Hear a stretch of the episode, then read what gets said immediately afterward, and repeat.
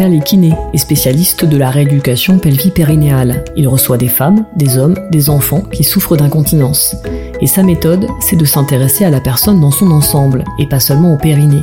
Un podcast pour comprendre l'incontinence et dépasser les tabous, proposé par Fesnet.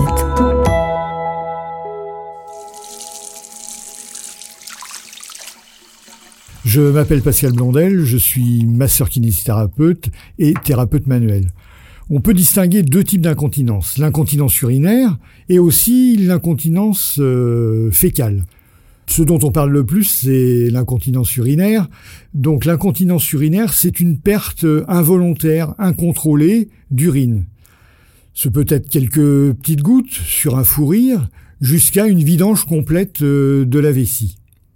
Sur les formes euh, d'incontinence, schématiquement, au niveau urinaire, on en décrit quatre l'incontinence d'effort, avec une mauvaise répartition des pressions, notamment lorsque vous, bah voilà, vous allez faire un effort, vous faites du sport, vous sautez, vous courez, vous faites du trampoline, vous avez une bronchite, vous toussez, et là c'est de l'effort pur. On a l'hyperactivité vésicale, qui elle est une contraction irrépressible de la vessie qui peut arriver en un laps de temps très très court.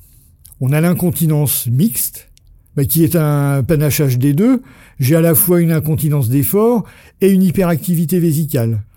L'une des deux pathologies prenant en général le dessus sur l'autre.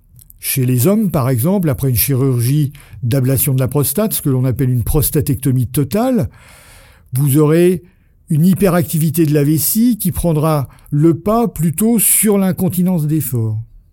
Et puis, la dernière, ce sont des incontinences par regorgement.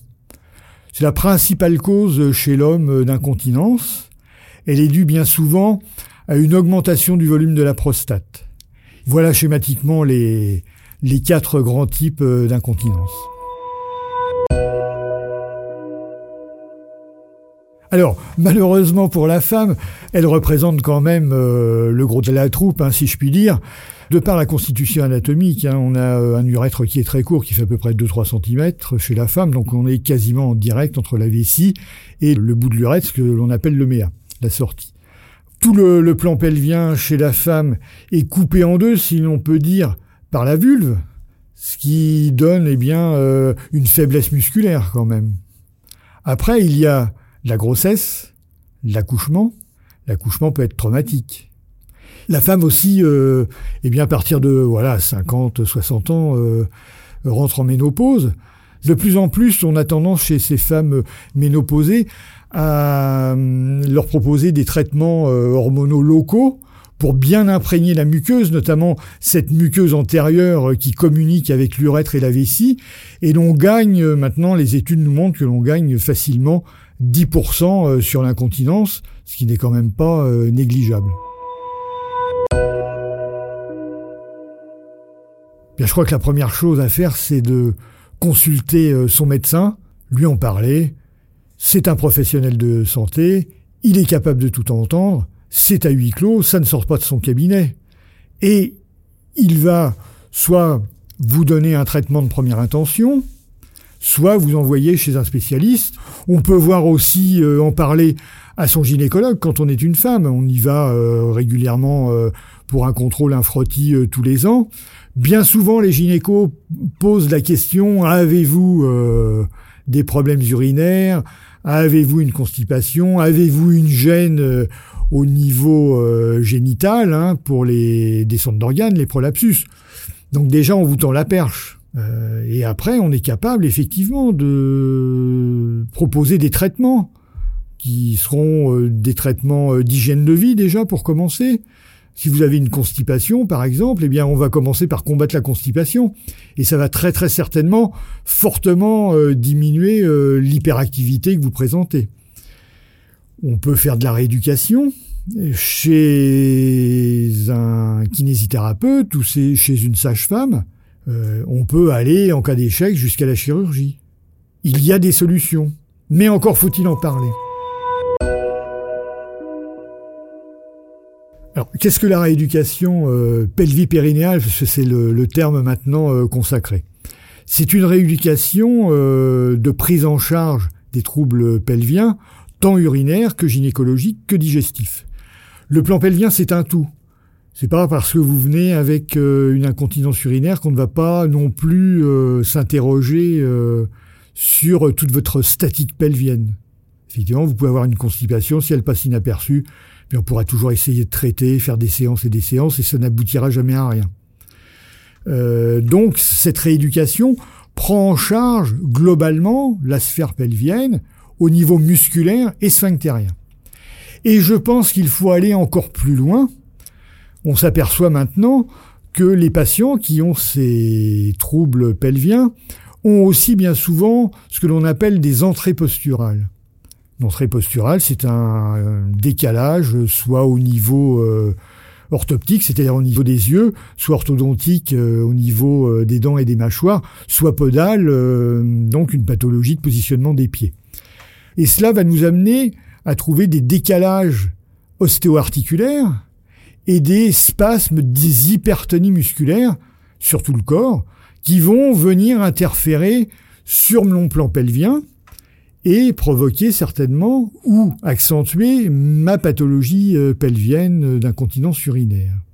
Par exemple, je vais avoir euh, au niveau de mon bassin ce que l'on appelle l'aile iliaque, hein, c'est le côté du, du bassin, qui s'est projeté vers l'avant. Eh bien cela, ça va mal positionner mon périnée. Mon périnée, cette musculature qui s'attache du coccyx jusqu'au pubis, qui nappe tout le fond euh, vaginal pour la femme, qui prend dans un lasso l'urètre, qui est attaché au niveau euh, anal, eh bien euh, cette musculature droite-gauche va être décalée. On va se retrouver avec une dissymétrie. D'un côté, j'aurai par exemple, mon périnée droit qui sera en surtension, et de l'autre côté, mon périnée gauche qui sera distendu. Lorsque je vais vous demander de contracter pour retenir une envie d'uriner ou d'aller à la selle, vous allez en être incapable. Et on vous dira, oh bien madame, vous ne savez pas contracter votre périnée. Totalement faux. Vous n'avez pas la possibilité de contracter votre périnée. C'est pas que vous ne savez pas, mais vous ne pouvez pas, vous n'y arrivez pas. Et ça, ça entretient mes troubles pelviens, ça va les augmenter même. Donc vous voyez, il faudra avant faire tout un travail sur la statique pelvienne, recaler les éléments, euh, diminuer euh, le tonus de certains muscles, pour ensuite aborder mon plan pelvien. Sur le plan respiratoire aussi, vous voyez, c'est toute une chaîne euh, le plan pelvien. C'est pas juste mon périnée, mon périnée. Contracter son périnée toute la journée n'a jamais fait que vous serez continente, pas du tout.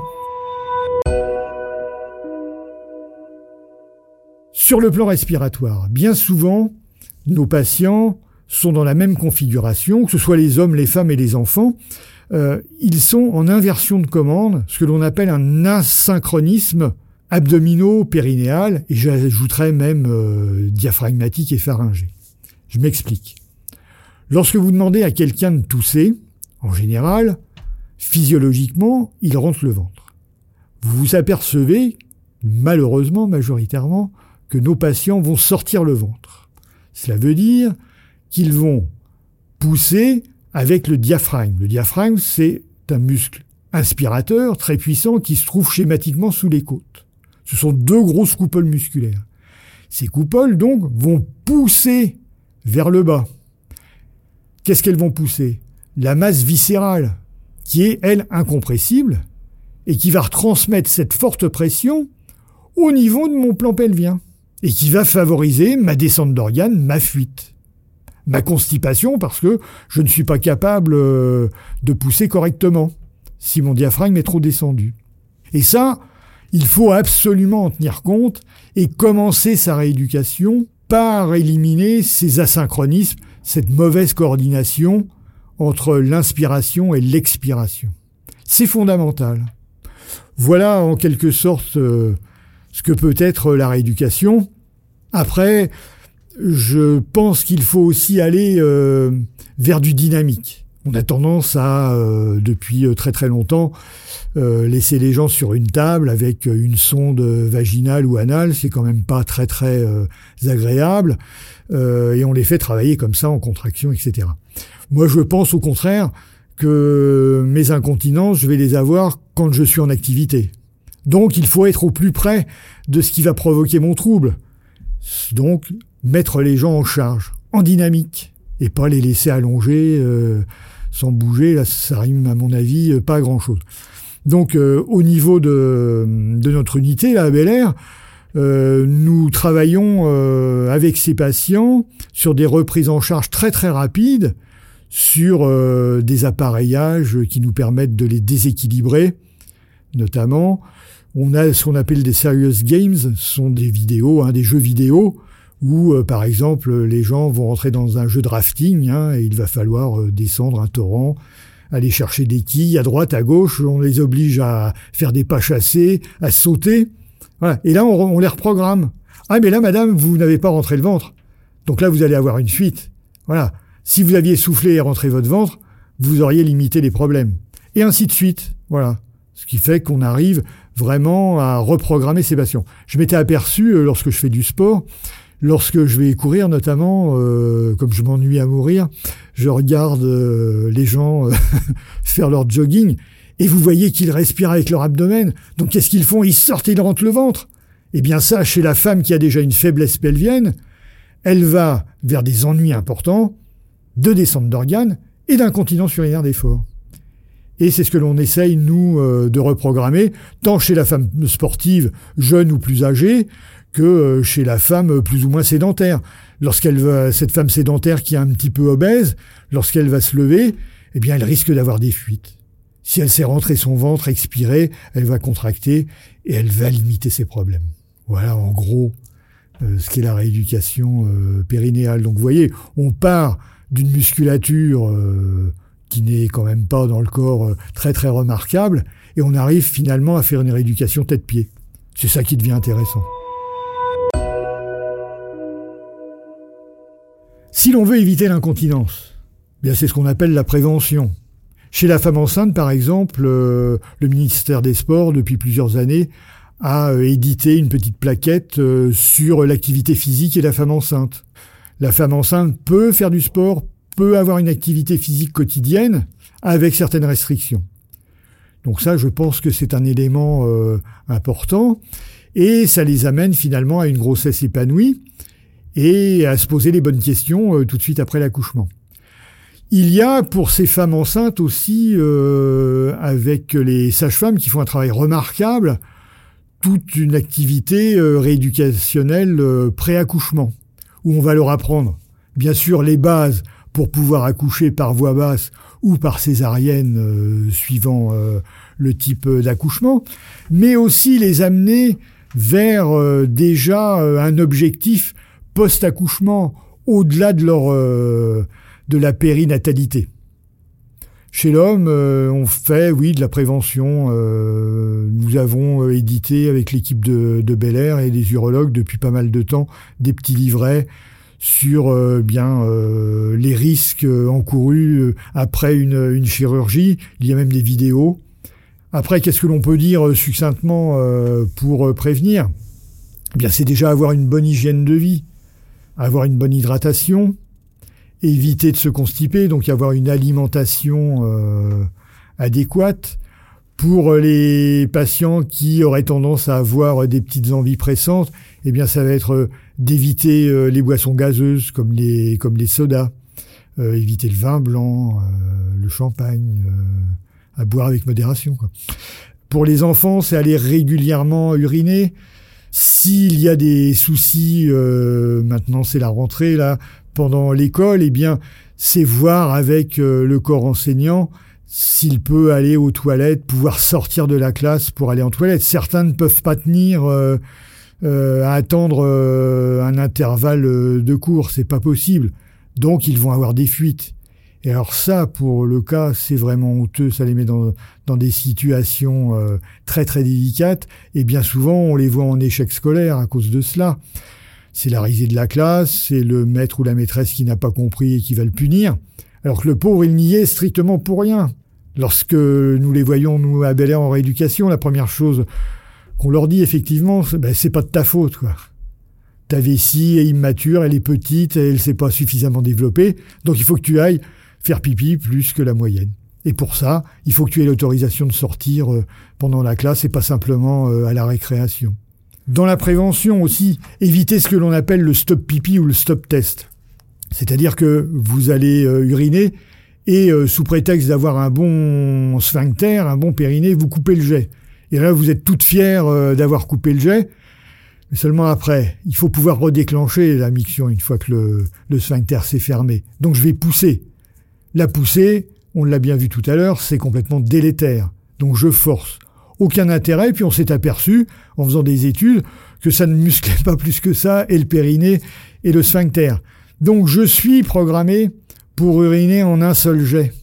Jamais de stop pipi, jamais de stop test. C'est la pire des âneries. Ça crée en plus des infections urinaires à répétition.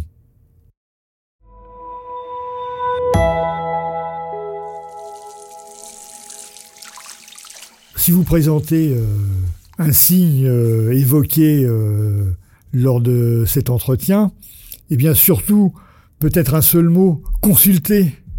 Il faut en parler, ne pas rester dans son coin. Dites-vous que voilà, c'est quand même 3 millions et demi de patients qui sont comme vous. Ce n'est pas honteux d'avoir une incontinence. C'est une pathologie mécanique comme tant d'autres et ça se soigne très très bien aujourd'hui. thank you